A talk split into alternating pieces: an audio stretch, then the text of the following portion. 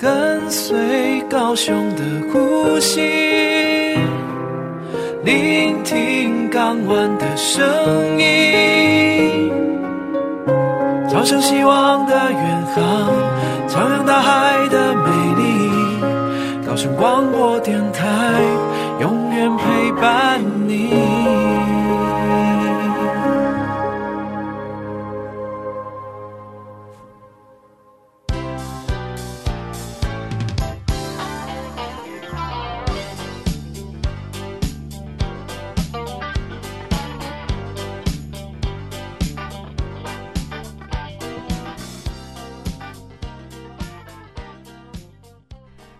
又到了每周五的下午，我们一起在空中搭乘渡轮。我是轮船公司的怡文。哇，这周终于有了一点点冬天的感觉跟氛围哦。当然呢，圣诞节也要到了，所以好像得要冷一点，才有一点圣诞节的感觉嘛。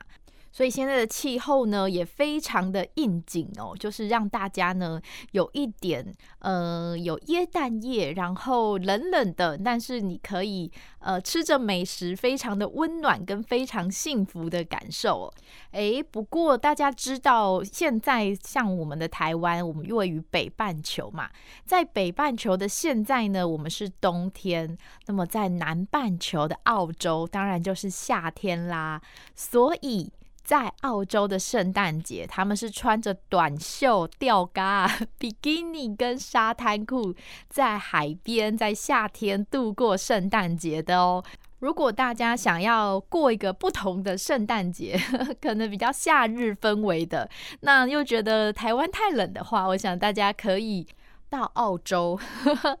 马上订机票去一趟澳洲，你就可以在炎炎的夏日度过圣诞节。不过呢，高雄人应该对于炎炎夏日，我们有一点点厌倦了。毕竟我们一年可能有八个月到十个月是穿着短袖，好不容易现在冬天的衣服呢，终于可以派上用场了。像我自己好多冬天的外套呢。呃，有的时候一年穿不到它一次，所以赶快趁着每次新闻说啊又有寒流、有冷空气报道的时候，我就要赶快呢想一下哪一件冬天的外套我很久。好几年没有穿到它，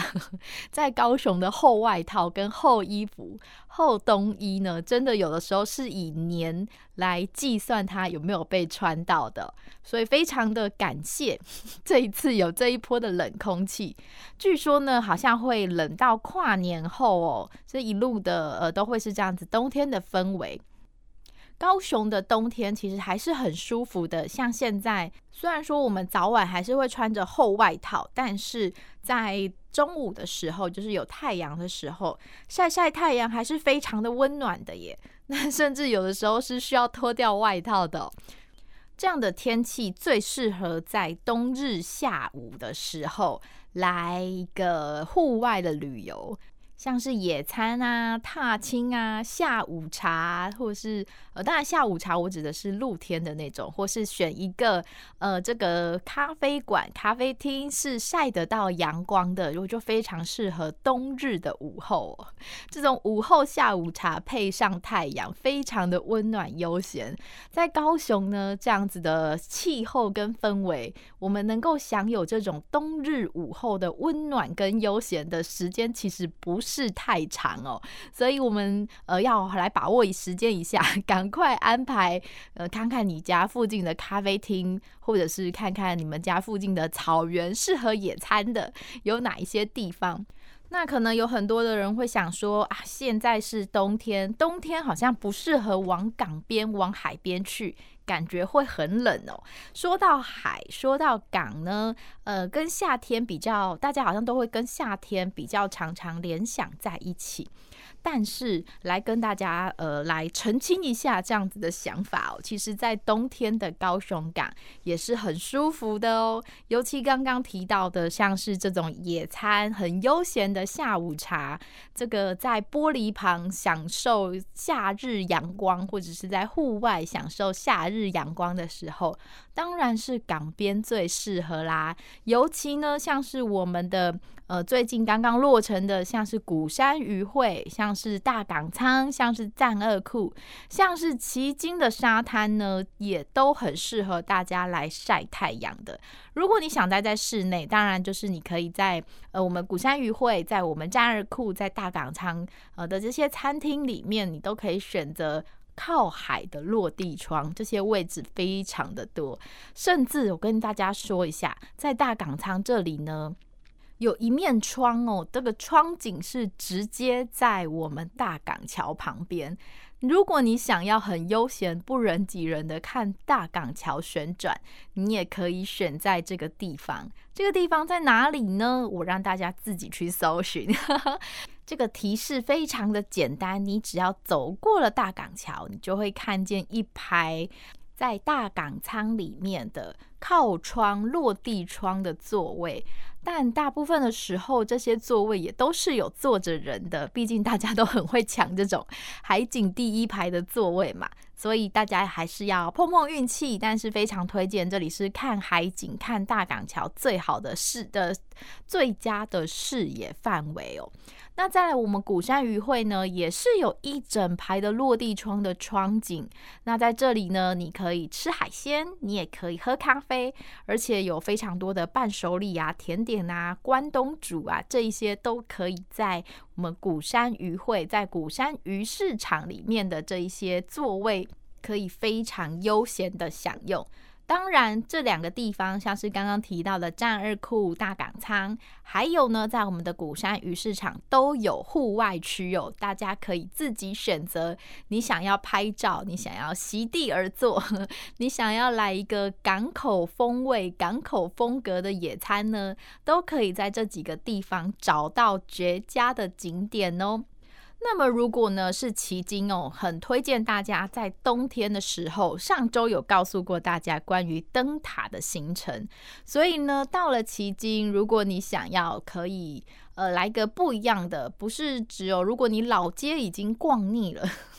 这些海鲜你也吃腻了，那我们来推荐大家到了旗津可以走上我们的高雄灯塔。这一段路非常适合冬日的下午或者是傍晚。那你上了灯塔，刚好可以看到夕阳，可以看到整个高雄市哦。尤其如果是天气好，有夕阳的时候，你会发现整个高雄市跟高雄港都会是金黄色的哦。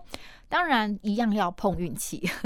毕竟我们都不知道，中央气象局都没有办法这么准确的告诉你说今日有没有夕阳，你能不能够看得见很美、没有云遮蔽的夕阳。但这个海景呢，是非常推荐大家一定要上去看看的。所以刚刚提到了几个地点呢，是极力推荐给大家，可以在冬日的午后，尤其是像现在这样子的天气呢，来安排一场很悠闲的野餐，安排一场夏日的下午茶。那么如果你很贪心，这几个地方你想一天去玩，是可以的哦。当然，我们接下来会马上问到，面临到一个很现实的问题，就是我们刚刚提到的，像是鼓山鱼市场、我们的鼓山轮渡站这里，或者是呃站二库附近周围这里呢，到了假日哦，停车位都是一位难求的，那该怎么办呢？这个问题呢，现在有解了。我们找了一个非常方便、迅速、快速的方式，让大家可以在一天甚至半天内，你可以轻轻松松，不用考虑停车位的问题，你可以非常轻松的遨游在鼓山鱼市场，在鼓山轮渡站这边，然后呢，再抵达栈貳库到大港仓这里，再来呢，你也可以非常轻松的抵达奇经。你不需要考虑停车位的问题，不用人挤人，然后呃不用跟着很长的车龙啊，或者是人龙在苦寻一个停车位，是什么样的解决方案呢？我们有了一条新的渡轮航线哦，这个渡轮航线呢，会以类似海上公车、海上巴士的形式带大家走过这几个地方，然后让大家可以下船去。所以大家休息一下，我们待会回来，不要错过这么好玩的航线哦。跟随高雄的呼吸，聆听港湾的声音，朝向希望的远航，徜徉大海的美丽。高雄广播电台，永远陪伴你。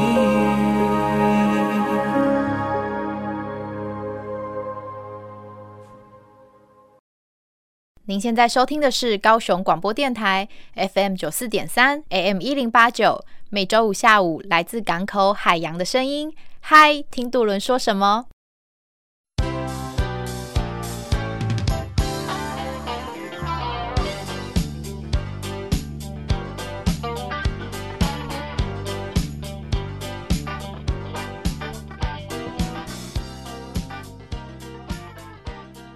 ？Hello，欢迎回来。刚刚在上一段节目呢，跟大家提到说，我们有一条新的渡轮的航线，这是怎么样的一条渡轮的航线呢？来跟大家揭晓，这一条航线呢，会由鼓山轮渡站从我们鼓山站出发，前往站二库。抵达站二库的时候呢，你可以选择你想要下船，还是待在船上继续前往下一站，前往旗津。所以这一条航线呢，会是鼓山、站二库、旗津。回程的时候也是哦，你可以从旗津上船，然后中间呢会停靠站二库，你可以选择要不要在站二库下船，接着呢再回到鼓山。而且这一条航线有一个季节限定、期间限定的呃小惊喜。非常的大啦，不能叫做小惊喜哦。这个惊喜是什么呢？就是这一条呃这一条航线，我们会使用一艘非常可爱的渡轮哦，是我们的史努比的渡轮。会有史努比渡轮呢，带着大家前往鼓山，或者是栈二库，或者是旗津。那这一条航线会从十二月二十四日，也就是现在大家听到广播的现在，现在开始呢，呃，一直会持续到八月。史努比的渡轮呢，会一直上班到八月，陪着大家，在每一天的下午，每一天哦，每一天的下午呢，从一点开始，会由鼓山轮渡站发船，然后他就开始在这鼓山、在栈二库、在旗津这三个点轮流的停靠。平日呢，就会从下午的一点开始，一直开到傍晚的时间；假日呢，会一直开到晚上的七点半哦。而且这一艘史努比的渡轮哦，非常的可爱，而且你可以远远的，即使你是搭乘我们一般的从鼓山直接前往旗津，就是一般的交通渡轮呢，你也是可以远远的看到这一艘船，非常的可爱。总之，现在搭乘渡轮，不管你搭乘的是哪一艘船哦，一旦搭上渡轮呢，就是要把相机准备好，随时呢准备好要来捕捉这一艘史努比渡轮在海上的踪迹。那如果你非常幸运的有搭乘到了这一艘渡轮呢，当然更要把相机准备好，因为呢你在上船前呢，你就能够非常近的拍到这整个呃船很可爱的外貌。那也会在船上跟船内呢，也有非常多的史努比可以让大家来合影的哦。但是，但是最重要的，呃，我想很多人是为了史努比来的啦。但是，我们最重要的是要来告诉大家，高雄港呢非常的漂亮，而且这一条航线透过这样子有点像是海上公车的方式哦。呃，公车呢好像就是。会在很多个点停靠嘛，那让大家选择说你想要在哪一个点下车。那我们呢，这次的做法是让你选择在哪一个点下船。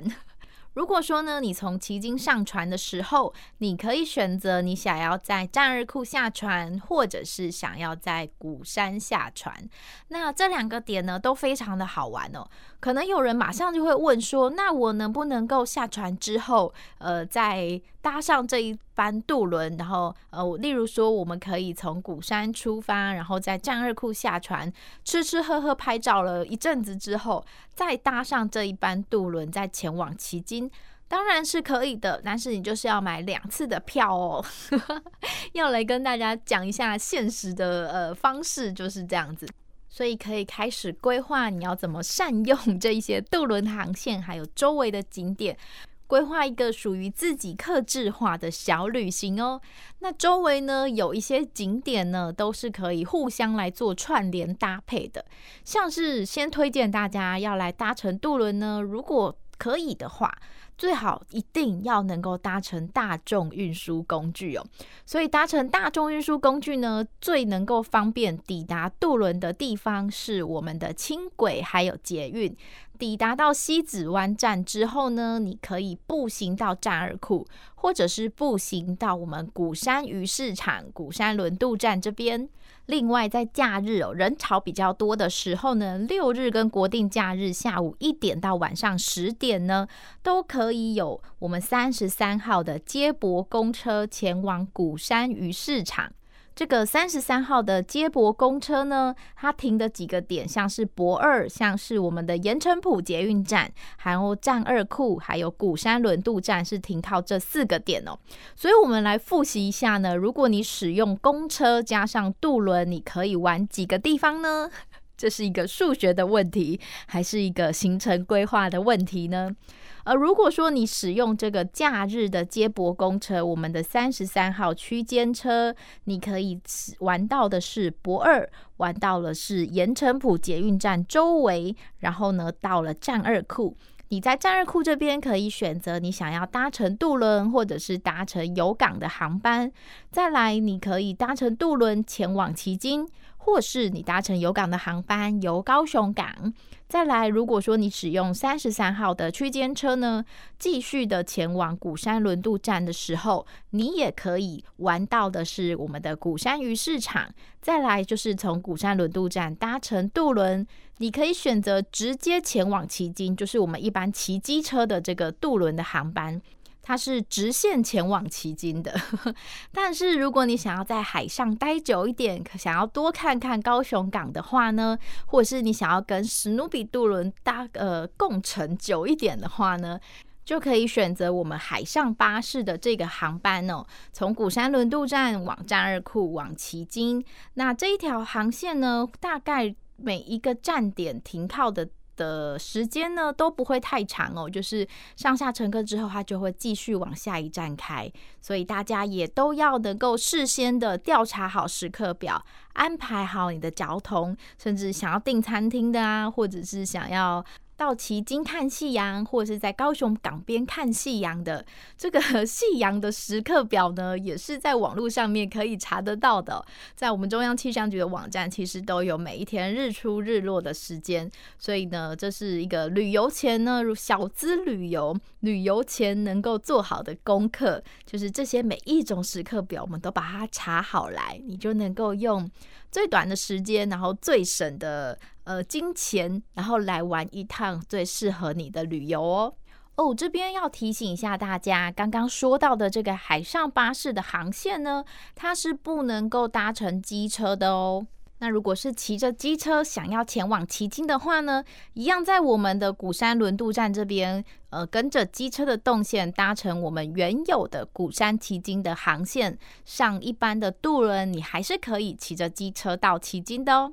我们休息一下，待会回来。跟随高雄的呼吸，聆听港湾的声音，朝向希望的远航，徜徉大海的美丽。高雄广播电台，永远陪伴你。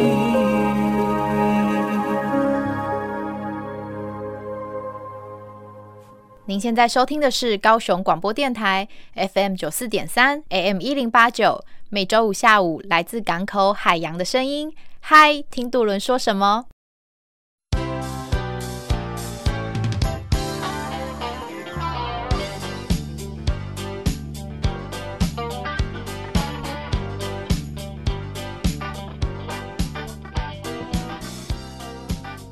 ？Hello，欢迎回来。高雄港的渡轮啊，其实这个历史可以回溯到好久好久好久以前哦。呃，最早最早，其实我们从清朝政府的时候呢，在高雄港内，当高雄港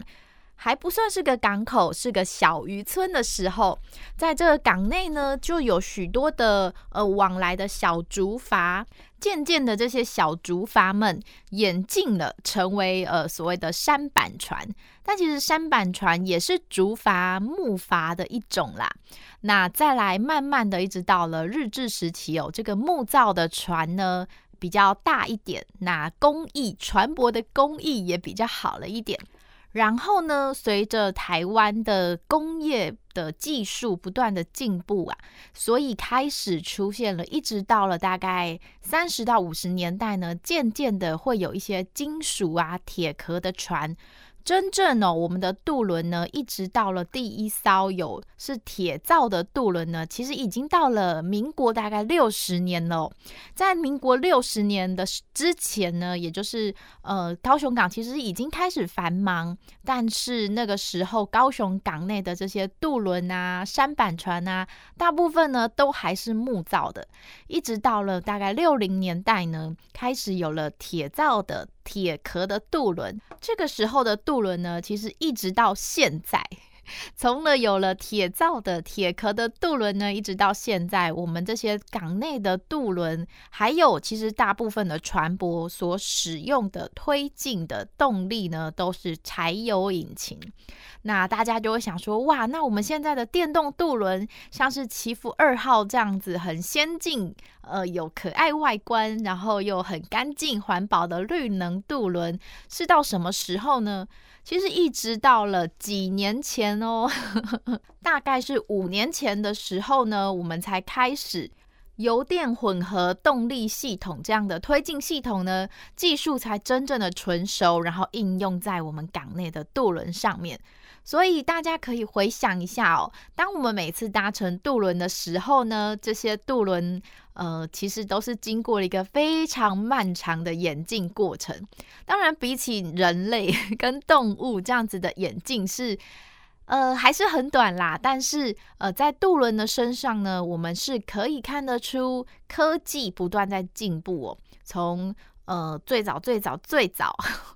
我们的记忆都还没有的那个年代呢，在民国三十年代、四十年代还是木造船，接着呢演进到了铁壳的船，然后演进到了动力电力推动的船，演进到了现在呢，我们还能演进什么呢？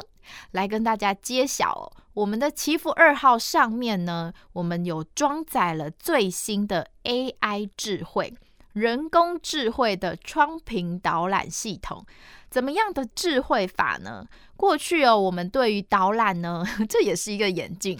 很多时候，我们的导览大部分的时候都是用人工人力的导览，就是我们会有一个很专业的导览老师在船上跟大家讲述高雄港的历史。这是我们最常见的，去一些观光景点啊，或者是文教区域的导览呢，都会有一个真人版的导览老师来跟大家介绍跟说明。在如果说再进步一点点的比较高科技的一些场馆跟风景区观光景点的话呢，可能会有虚拟版的。的呃，像是你要佩戴一个耳机，那到了一个定点，你是去扫这个 QR code，或者是呢，它会有一个呃显示器跟显示荧幕，那会有一个虚拟的人物呢在里面做导览，或者是有时候呢，它就是播放这些录音啊，或者是影音方式来做导览。但是祈福二号上面的这些 AI 导览系统很厉害哦，厉害在哪里呢？这个导览系统呢？首先，第一个厉害的地方，它装在窗户上面，让窗户不只是窗户哦，这个玻璃呢，透明的玻璃，它就是一个智慧显示器，透明的智慧显示器。这个，我想有一点年纪的人呢，如果看过一些老旧的电影，约莫是十年前的时候，我们都还只能在电影里面看见这些透明屏幕的显示器。但是今天现在我们把它应用在我们渡轮祈福二号上面哦。大家到了祈福二号上面哦，不妨可以上到二楼的甲板。那这个座位区里面找一找，有其中的一扇窗户，它是具备这样子透明屏幕显示器的功能哦。它厉害在呢，你仍然是可以透过这个透明的玻璃，透过这一块透明的显示器，看见窗外的风景。同时，它会依据这个窗外的风景呢，告诉你现在行驶到了哪里，带出你所看到的景点。它要导览你，告诉你这个景点的历史故事。有没有觉得很神奇呀？因为这个窗户它会自动辨识哦，辨识到你抓到说啊，你现在看到了什么？你透过这双这扇窗看见了什么样的风景？看见了什么样的景点？它会告诉你这个景点它的历史故事，告诉你这个景点想要推荐给你的是什么？这是我们现在最新一代的科技哦，而且呢，用的是 MIT 的面板。这样的一套科技是由我们经济部补助工研院，还有补助传播中心，以及我们的面板大厂友达光电所共同开发出来的哦，是全球首创的 AI 智慧。窗屏导览系统，所以大家如果来到搭乘上了这个海上巴士的航线，搭乘上了这一艘史努比的渡轮，别顾着只拍照，要来到二楼呢，来看看这个智慧窗屏系统有多么的有智慧跟高科技哦！哇，这个科技真的很厉害，让窗户不只是窗户，让窗户可以是一个呃。透明的播放的显示器，会不会有一天，接下来我相信很快的时间啦，我们家里的窗户啊、呃门窗啊，甚至是一些屏风玻璃啊，可能就会很快的有这些透明的显示器。接着呢，我们可能就会像 十年前的电影这样。这样讲好像会有一点点透露年纪哦，但是我想资深的听众，嗯、年纪一定资深，有一定程度资深的听众应该就知道当年的电影在演些什么。但是现在呢，我们已经追赶上了当年我们所看的电影哦，所以很快的，我相信很快的，不久的将来呢，我们的家里的这一些呃玻璃呀、透明的屏风啊，甚至是我们家里的电视跟电脑，都有可能会变成这样子透明的显示器哦。那在还没有看到之前呢，大家可以先到高雄港的祈福二号来体验一下，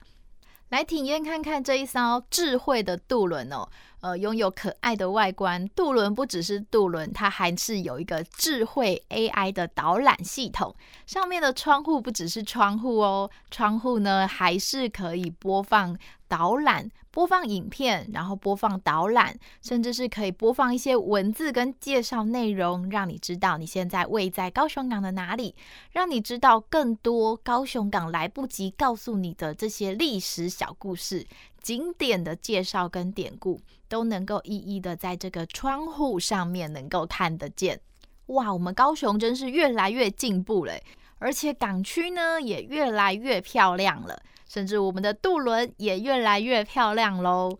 其实现在很多的旅游模式呢，也越来越长智慧了。我相信大家现在也都发现说，哦，我们的手机现在能够做很多事情喽。很多的旅游购票，然后地图啊、规划行程啊，或者是这些导览，都能够在手机，透过手机，透过网络，透过这些人工智慧，你可以不断的。呃，去加深你这些旅游的层次跟深度哦。像我们之前呢，也好几次访问到了这些中山大学们的学生们，他们就也提过，不断